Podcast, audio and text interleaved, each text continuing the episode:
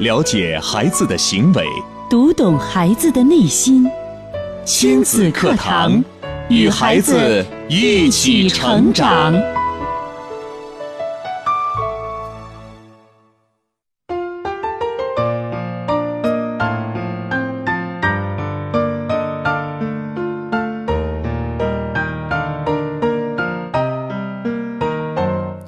听亲子课堂，做智慧父母。北京时间十点零二分，上午好，听众朋友，欢迎您在每天上午的十点到十一点来锁定收听由普康好女人冠名播出的亲子教育节目《亲子课堂》，我是主持人吴化。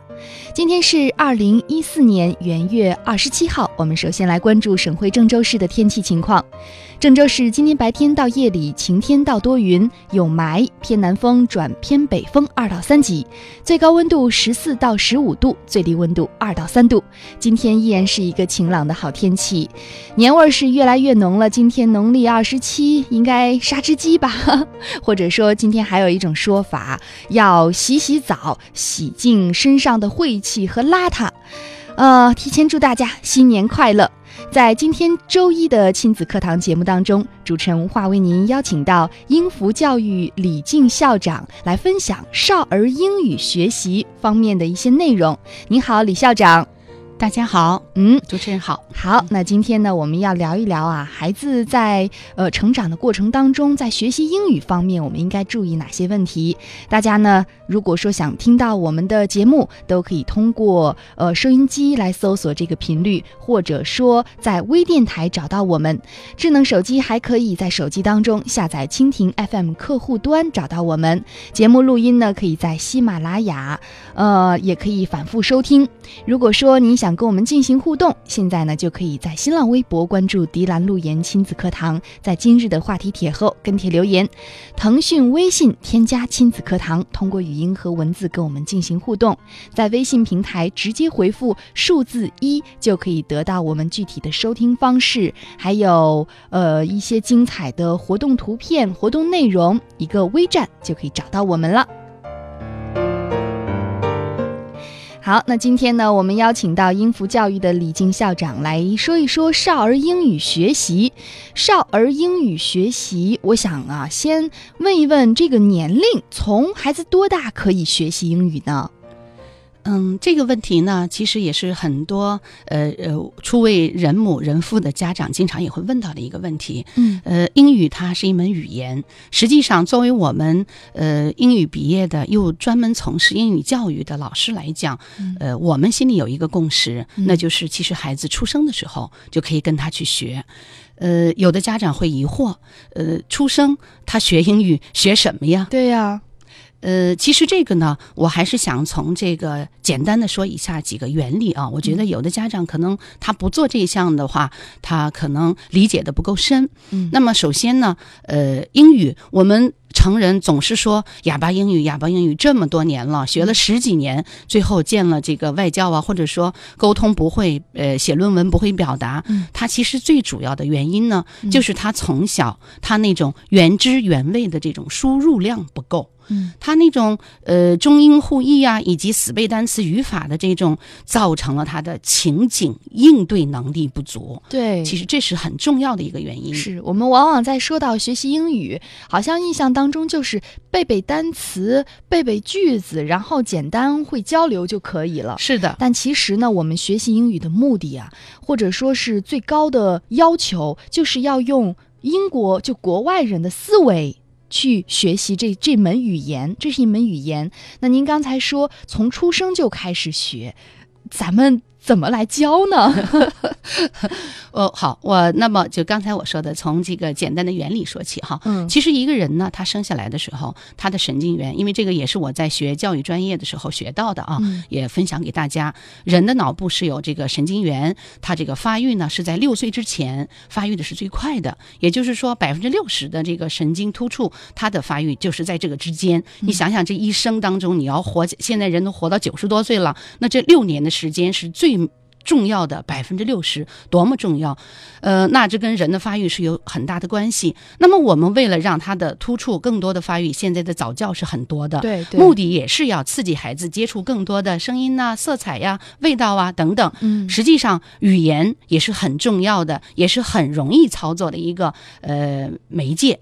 那么呃这个时候呢，不要错过这个黄金时期。还有一点，有的家长不理解，呃，那么从这么小就开始去学，究竟有什么好处？其实我们跟踪，就是包括美国的专家吧，他们跟踪了很多这些移民家庭，呃，这种对于双语儿童的一个跟踪，发现双语的孩子比单语的孩子，他的这种解决问题的能力和创造性，在二十年之后是有明显的差异的。哦，他问题出在哪里？主要差别在哪里？就是孩子从小学会了语言之间的这种转换。对对对，这种转换呢，就给他的这个思维的敏捷度，嗯呃，提提供了就是要求，他必须迅速的去理解，迅速的去接受。嗯那么他这个思维敏捷的提高呢，对于他学数理化呀，以及未来的形象思维呀，对对其实都有很大的帮助。对思维的敏捷哈，这也是学英语的其中的最最大的一点好处。比如说我们现在所从电视上看到的那些同声翻译，是的，那得有怎样的思维敏捷？听到，比如听到英文，你就能立马明白中文的输出该是一个什么样的方式。是听到中文，我应该怎么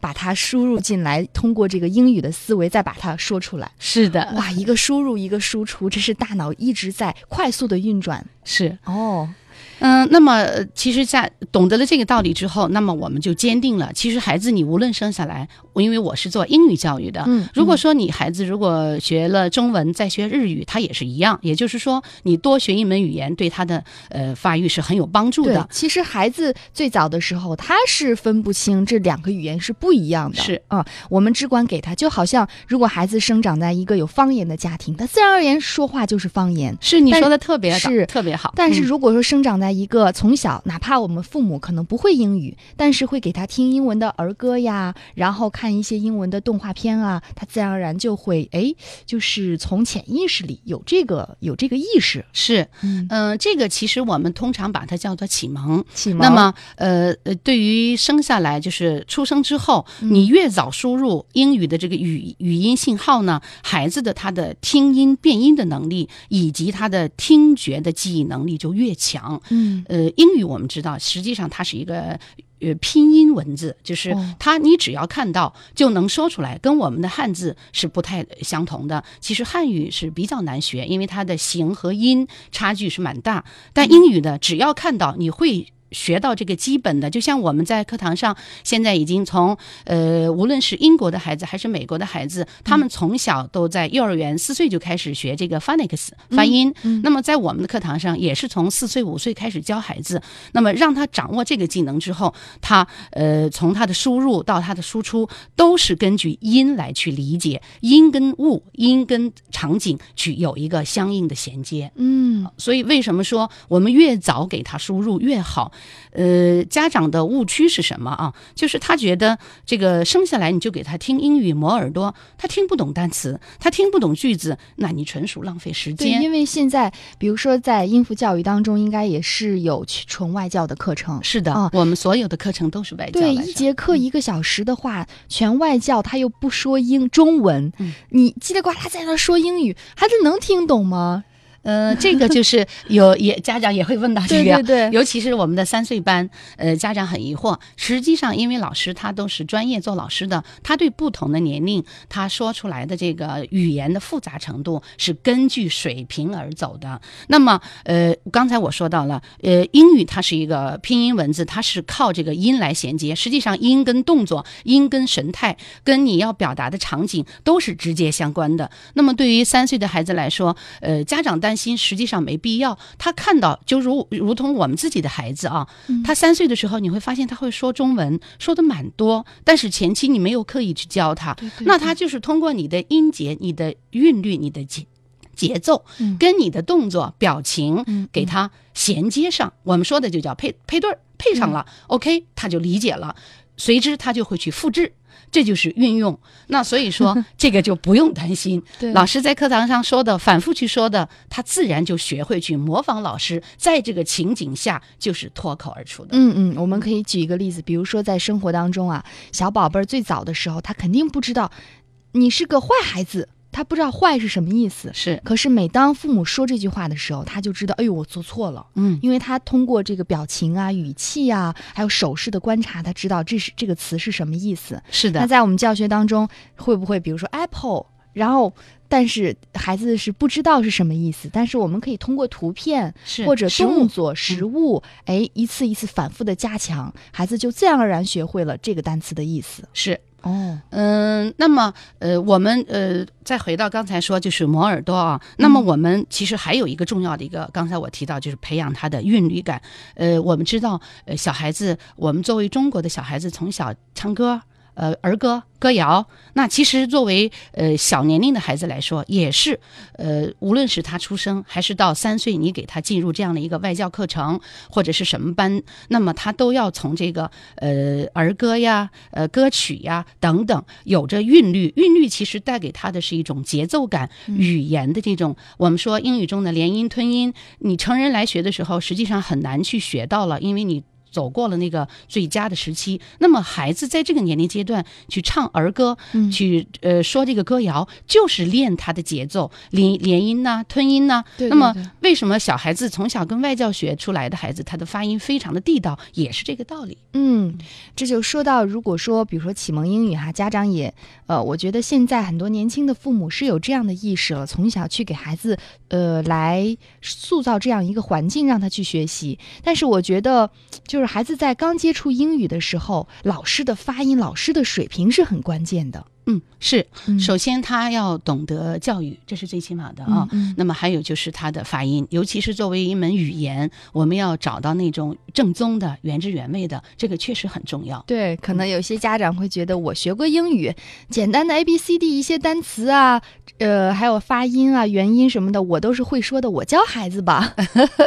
但是，就是你第一口给他的，一定是要最专业的。是，现在我们很多家长已经意识到这个了。嗯咱现在很多年轻的八零后的家长，他都呃很重视这一点。嗯基本上现在，尤其是大城市的孩子，像我们这种省会城市，嗯走弯路的还是越来越少，越来越少了，因为现在的资源也是特别多了。是嗯，那我们刚才说到，这是小孩子，孩子从小去接触英语的一些好处，是启蒙英语的好处。对我们再跟大家说一说，不同年龄阶段的孩子，就是在呃学习英语的时候，应该侧重于什么吧？嗯，好，呃，那简单来说吧，呃，我刚才说就小一点的话，我们多听多看。刚才主持人你也提到了哈，嗯那到了三岁到六岁之间的话，呃，你如果仅仅是在家里，有的家长说，那我给创造环境，我买这个原原版的这个绘本，呃，我给他买这种碟子呀什么的，都是我不需要去上课。实际上呢，当一个孩子在家跟着母亲，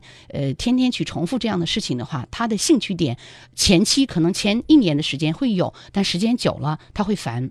毕竟这个环境没有给他带来更多的刺激，那么孩子走进课堂是有必要的。你既然重视这个，那么走进这个课堂目的是什么？其实就是加深他对这种语言运用场所的一种兴趣点，也就是培养他的一个英语的持久的兴趣。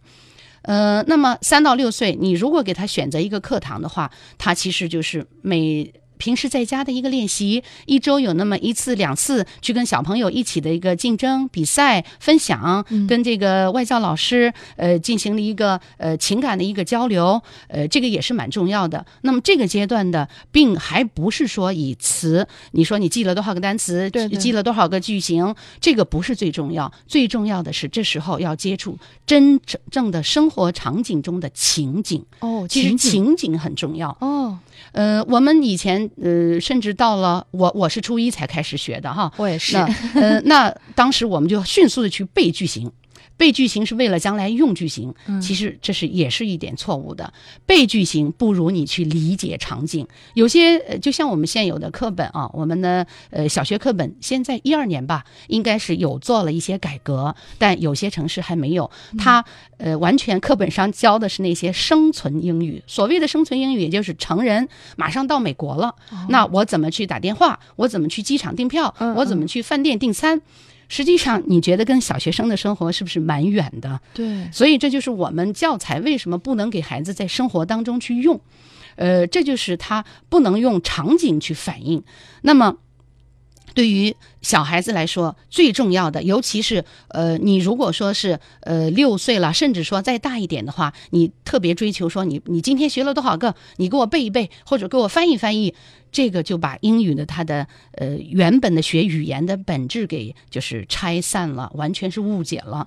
所以说，我们觉得对于孩子来说，通过你给他设计的场景，通过他的阅读这些场景，他与其背一百个句子，不如他理解一百个场景，嗯，这个是很重要的。对，在这个场景下，我自然而然就能运用到这些句子。是的，哦呃，我举个最简单的例子啊，就是我们有一个学生，就是他叫 Steven，他才是四岁吧，就是妈妈三岁的时候送到我们学校来，当初学了一年多，妈妈说年龄特别小，我们也不太在意他马上能学多少，就是玩儿吧。哦，可是到四岁的时候，妈妈呃有一次带他到学校去，老师呃问他 How are you？那很多人，我们中国人多数的回答，百分之九十五都是 I'm fine, thank you，、嗯 都是这样子。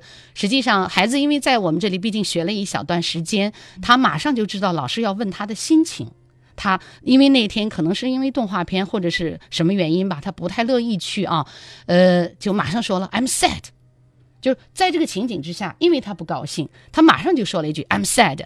老师和周围的家长都笑了。我这孩子回答的这么快，其实这就是给他了一个情景。因为外教老师一问他，他理解了，那就是要问我的心情，嗯，这就很重要，脱口而出，嗯他不需要任何的翻译。你说孩子四岁，他懂得翻译吗？他不懂的，是哦真的是很有趣哈。那也欢迎大家在听节目的过程当中，针对呃孩子学英语这方面的一些问题啊，来跟我们进行互动。比如说，您家的宝贝儿有没有从小给他报英语班呢？或者说，您家的孩子在新的学期。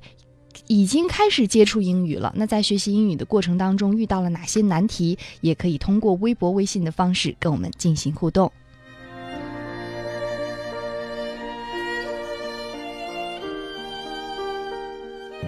我妈很喜欢说谎，从我小时候就是。多吃点鱼肉，会变聪明的啊！妈妈，你怎么不吃？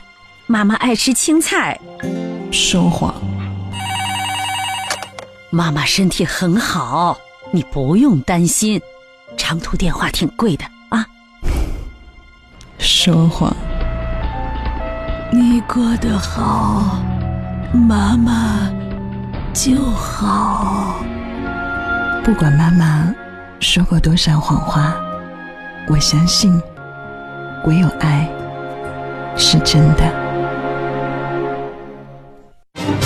你的努力，你的工作，你的事业，这一切为了什么？你一生为之奋斗的目标是什么？家庭和孩子，离开了家庭和孩子这一目标，人生会失去意义，我们将不可能幸福。亲子课堂，给你一张通往幸福生活的地图。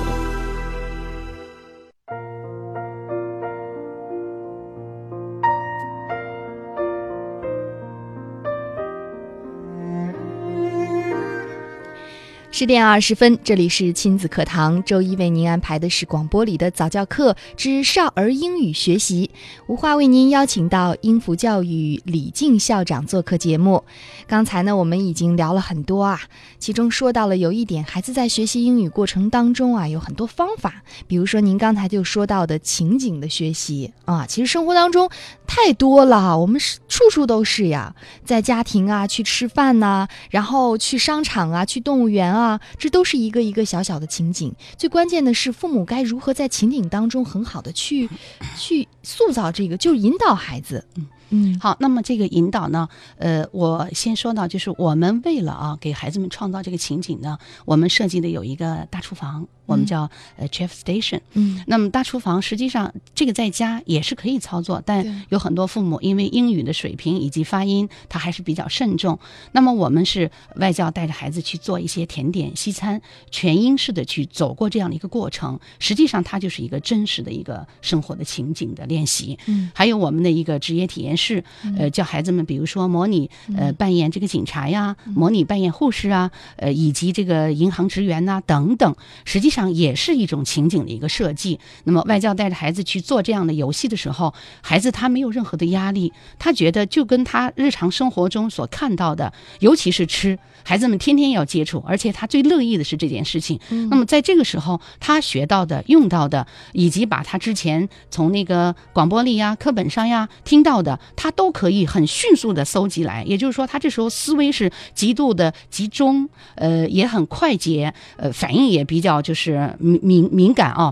那么他快乐感也高，就是通过这样的情境，是激发了，就加深了他对英语一种兴趣以及他的一个记忆。哦那么在家里面的话，呃，我觉得作为家长来说，呃，可能我们需要给他创造的环境，不是说我们要去教他。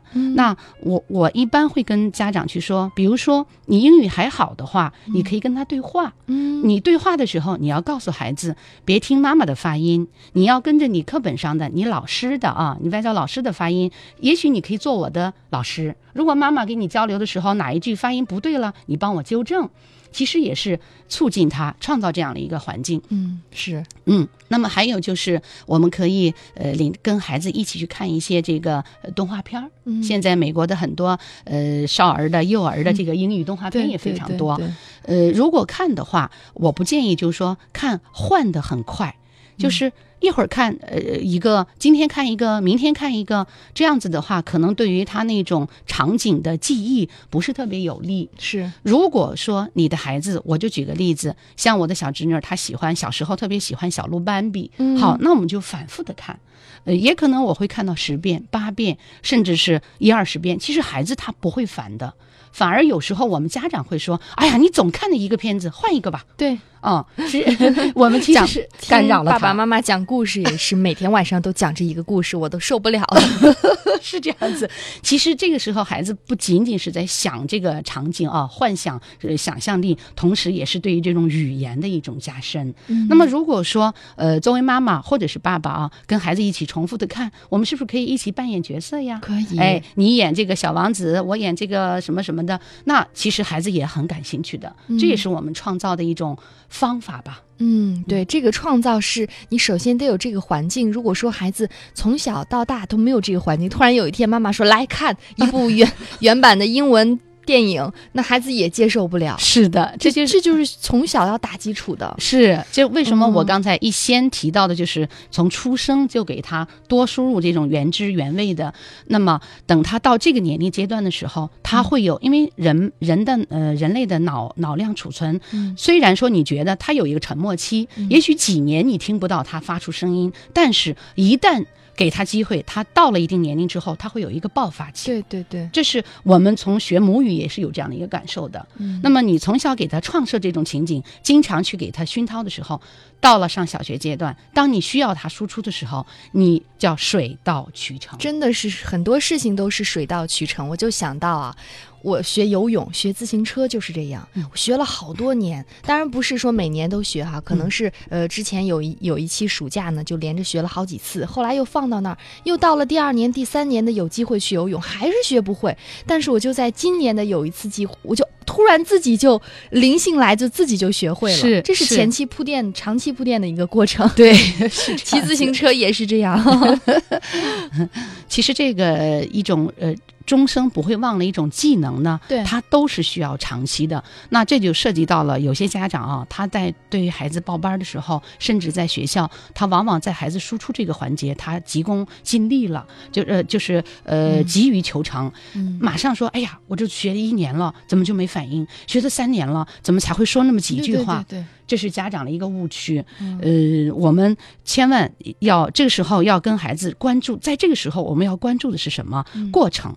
一就是一点一点的去关注，给他呃输入输出，呃引发他的一个兴趣。如果你刻意的要求一年的时间就有结果，没有结果你就发火，好，你会造成孩子的厌学，嗯这是很可怕的。嗯，对我们老一辈的都会说，这个英语学习你就勤奋点儿，每天呢写张小纸条，上面多写几个字，每每多写几个词，每天就是多背几个。嗯，这种方法按您来说，其实不是那么科学了。呃，不是很科学。我嗯刚才也提到，实际上你与其背单词，你不如背一小段话，或者是嗯。读，反复的熟读，就是反复的读这一段。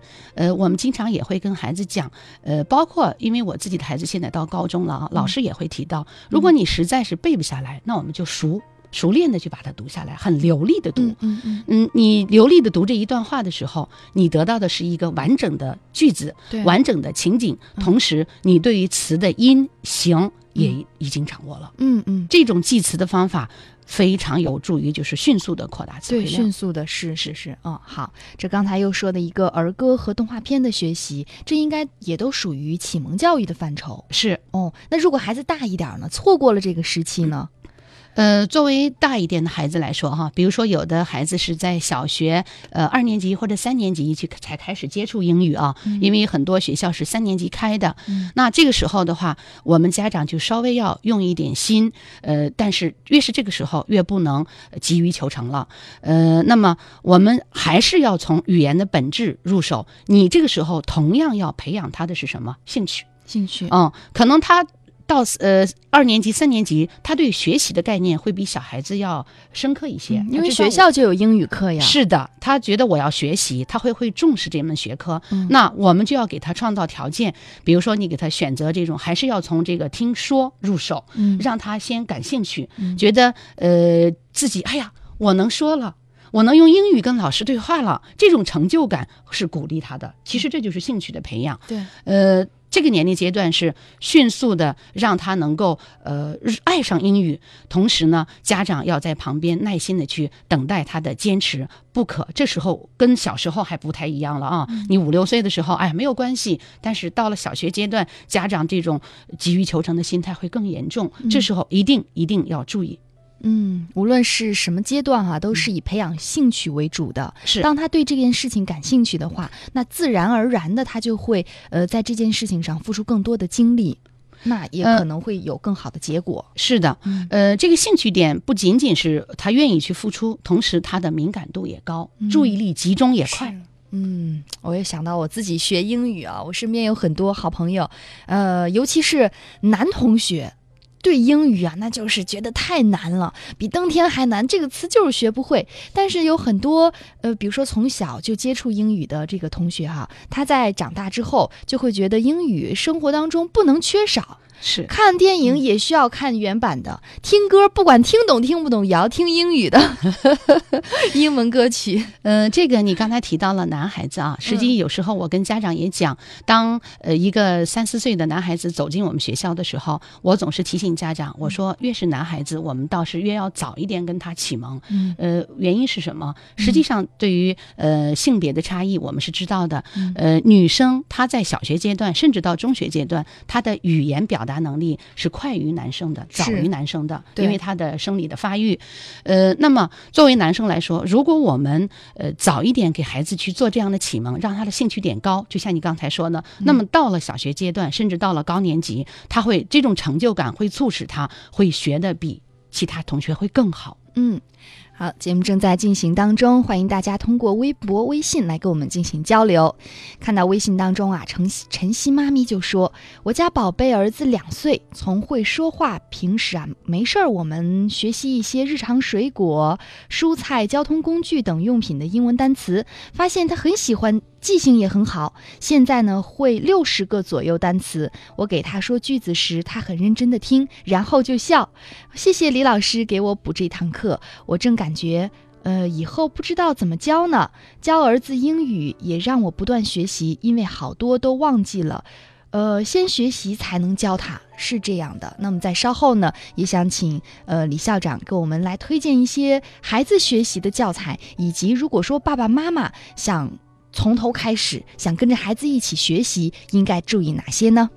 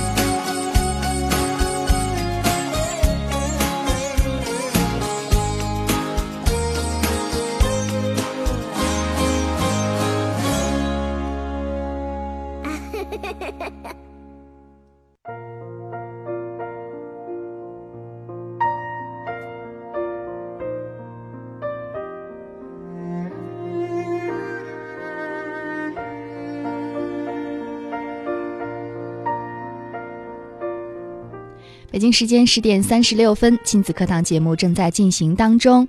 现在呢，两部教育热线也已经为您开通了。如果说你有任何关于英语学习方面的问题啊，都可以来拨打电话零三七幺四个八四八八九四个八五八八九。微博平台可以关注迪兰路言亲子课堂，微信平台添加亲子课堂来继续跟我们互动交流。呃，今天呢，无话为您邀请到英孚教育的李静校长来说一说关于少儿英英语学习方面的内容。刚才呢，我们放了一首非常好听的歌曲啊，《I Have a Dream》，是一个非常年轻的小女孩唱的，康妮塔波特。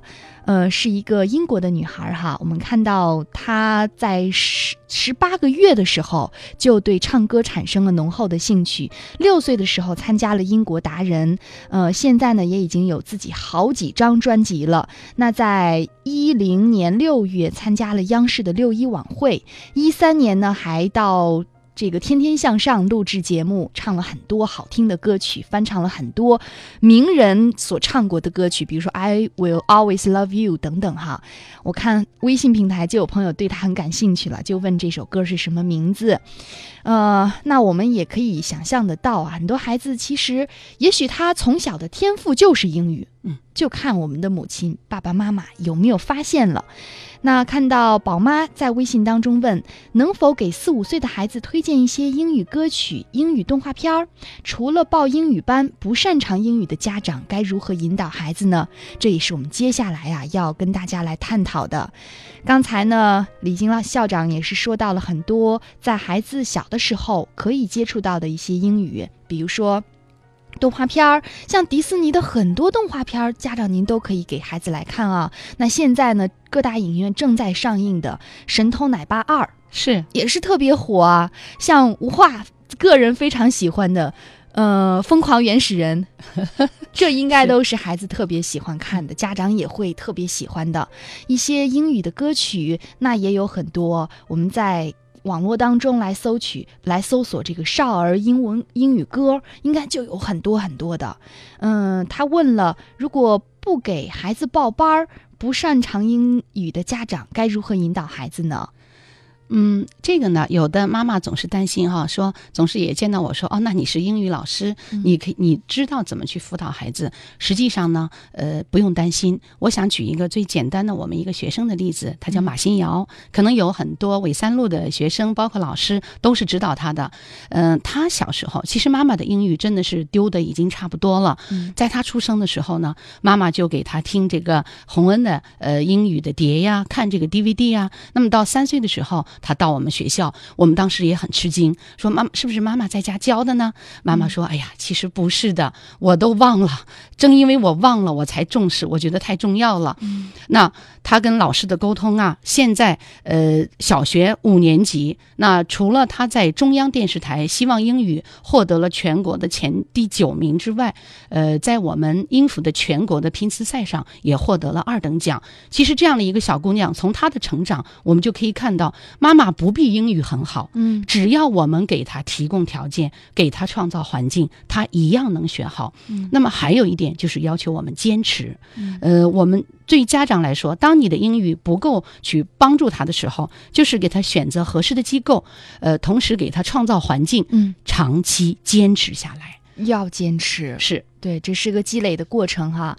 呃，刚才呢，你也说，我也问到了，比如说在孩子在学习英语的时候，给他选择什么样的教材呢？或者妈妈想学的话，应该去选择什么教材呢？嗯，呃，现在我们其实因为我们现在国际化的交流非常的方便啊，很多这种原版的书在我们的书店都能看到，对，甚至有的呢，呃，你可以通过网上也可以去订这些原版的。那呃，其实咱们现在的家长，多数在小年龄的家长也都是八零后，英语都非常的。基础都不错啊，嗯都看得懂。虽然说不行，但是看得懂。那你可以在这个定的过程中，根据孩子的年龄，那跟我们的孩子看中文的小画书是一样的道理。嗯从像我们现在我们的课堂，比如说音符，我们的课堂里头就有这个，从三岁开始就有阅读书。我们的阅读书其实就叫绘本英语，它是地地道道的美国人编的。那么一大幅画上面有一句英文去嗯表达这个场景。是，随着他的年龄增长，比如说三岁的时候我可以一句，四岁的时候我可以两句，那五岁的时候我可以三句，到六岁我可以四句、五句，慢慢来。就是我们慢慢让他去呃习惯于阅读英文的句子，呃，那么这种绘本书呢，我们还是建议家长能够买带 CD 版的，嗯呃，在家里面你可以让孩子去跟着，其实你跟孩子去理解画面意思，去呃创设情景的时候。理解了，最后是需要跟读的。有些时候，尤其是家长发音不是特别好的时候，嗯嗯我们是要借助这些音频的。哦，嗯还有这哎，对，说到这个英语的绘本原版绘本哈，我想到一本书叫《大卫不可以》哦，哦，是原版的 David No 啊，嗯那一本儿，哪怕你看不懂英文单词，你也可以来读懂这个绘本。当然，在配合读图画的时候，我们就能相应的接触到很多英英语的学习了。是，嗯嗯、这个因为呃，我刚才说到的，其实在这个过程中说到的学英语啊，它还有一个，我刚才也提到了，就是这个 phonics，嗯呃，直呼式发音。像英美人，他们小时候在幼儿园学学这个，以至于后来他们的阅读是完全呃，在小学阶段，他们的词汇量有的达到了三呃三千，有的将近达到一万。你说他通过这个发音，他读出来是不是每个单词他都能认得？其实不是的。对，咱们的孩子啊，你发现你跟他三四岁的孩子跟他讲故事，他喜欢的那个故事反复讲，反复讲，最后他倒背如流。他指着那那几行字，他指着这幅图，他去给你原一字不落的给你讲出来，你会很感动。嗯，但实际上你拆开一个字，他并不认识，这个就是语感。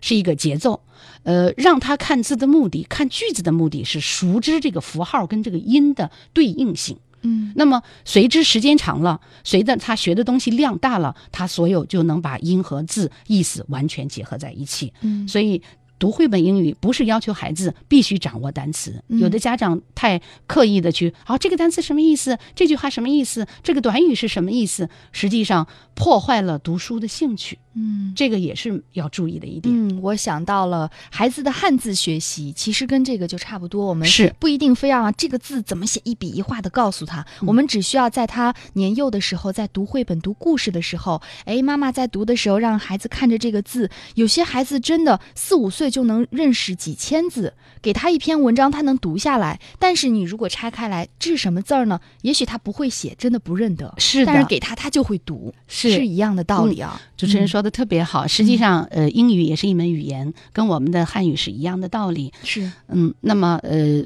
学的过程中呢，也是要遵循语言学习的规律的。哦，我们看到灿烂明天在微信当中说，非常感谢今天的亲子课堂。我儿子五岁半了，想请教一下李老师，我为他选择的动画片是卡游系列，可以吗？另外想问一下，在航海路中州大道附近有没有我们的校区呢？嗯、我们在航海路那一块儿没有，我们现在呢是在少年宫，呃，在我们的呃花园路正道中环的北侧那个楼上，还有就是在我们东区 CBD 的宝龙广场，嗯。有这三个位置。嗯，好，刚才问这个卡游系列啊，它是美国公共广播公司播出的著名儿童系列节目，呃，是非常适合做启蒙的动画片儿，我觉得是可以的。是，嗯呃，我刚才其实也提到，为什么我不具体的非要告诉家长去看某一本书？因为每一个家长他所接触的这个朋友圈啊，以及他的生活环境，有时候他选择的这个读物可能不太一样。但是只要是随遵循我们的规律，根据他的年龄去选择，呃，句子多的、句子少的都是可以的。最重要的是，你和你的孩子，尤其是你的孩子感兴趣。感他兴趣，投入进去了，嗯这个是最重要的。哦，如果说啊，现在有很多家长想想给孩子报班儿，那么有没有什么方法让呃家长能很快的去就是参考一下这个班儿适不适合我的孩子呢？在选班的时候有没有什么样的方法？嗯，他好像不同的年龄是有不同的要求的啊。对，呃，那么小一点的话，比如说学龄前，对学龄前的话，还是我们以启蒙为主、兴趣为主、听说为主。那么你在选的时候，你要明白你的目的。比如说，有的家长说：“那我现在那种只为了考试的家长是越来越少了。”嗯那你就从你离家附近的地方，你选择的是，呃，这个时候其实也跟他的经济实力也有关系。比如说你周边有很多培训机构，那么我们当然，如果我我们经济允许的情况下，我们选择好的，硬件设施也好，老师也好，是的，它的教学体系完善，它的这个师资比较稳定，资质都比较好。那么以及它的整个团队，以及它的这个学校的发展的这个、呃时间，呃，那么都证明它的完善性。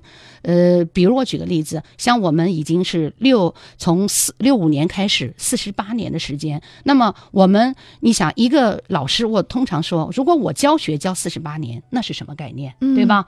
那作为一个机构，其实他的教学时间也证明了他的实力以及他的专业度。对，其实这个一份价钱一份货，用在各个地方都是适合的，要看它的品牌，要看它的成长的这个历程，包括它的老师师资的力量。那说到师资的力量，现在也有很多英语培训机构是打着外教的。这这这个吸引点哈，那这这个外教我们该怎么考察呢？看他是不是专业的外国老师？呃，其实现在哈，呃，我们当然不用说了，呃，有很多家长是了解的，它是一个全球连锁的机构。嗯我们的总部呢是在美国波士顿，在一九六五年的时候，我们那个霍特老板他是个瑞典人啊，他创立的，他的梦想就是要把这个原汁原味的课堂搬到世界各地。那么也就是说，我们所有的课堂，它不仅是有英美老师来教，而且是全英的。那呃，对于其他的，比如说不是我们这样的一个呃，你去到这个机构的时候，呃，可能他会说我们也有老师，但现在呢，我们政府对于外教的要求也高了，也就是说，你走进这个课堂的时候，你必须要有资质。你相应的呃毕业文凭、相应的这个 TOEFL 证书、TKD 证书，嗯嗯你是必须要有的，嗯否则专家局就是我们的出入境啊，我们的、哦呃外专局啊，是不会给你发这个呃外籍专家证的。嗯呃，这也是蛮严格的。嗯呃，有些机构只是想用外教，可能是串串场，这种也存在。嗯但是，呃，对于正规的机构来说，它是一定要样样都是正规的、规范的。嗯，这个家长就不必担心了。嗯，好的。今天非常感谢李静校长的分享。我相信啊，对于很多家长，给孩子来做启蒙英语学习这方面是有了很丰富的指导了。呃，那么如果大家想听到我们本期的一些节目具体的回顾的话，也可以在微博当中来找到迪兰路言亲子课堂。嗯、有节目录音，大家可以在节目之后再来收听。感谢李静校长今天的分享，就到这里。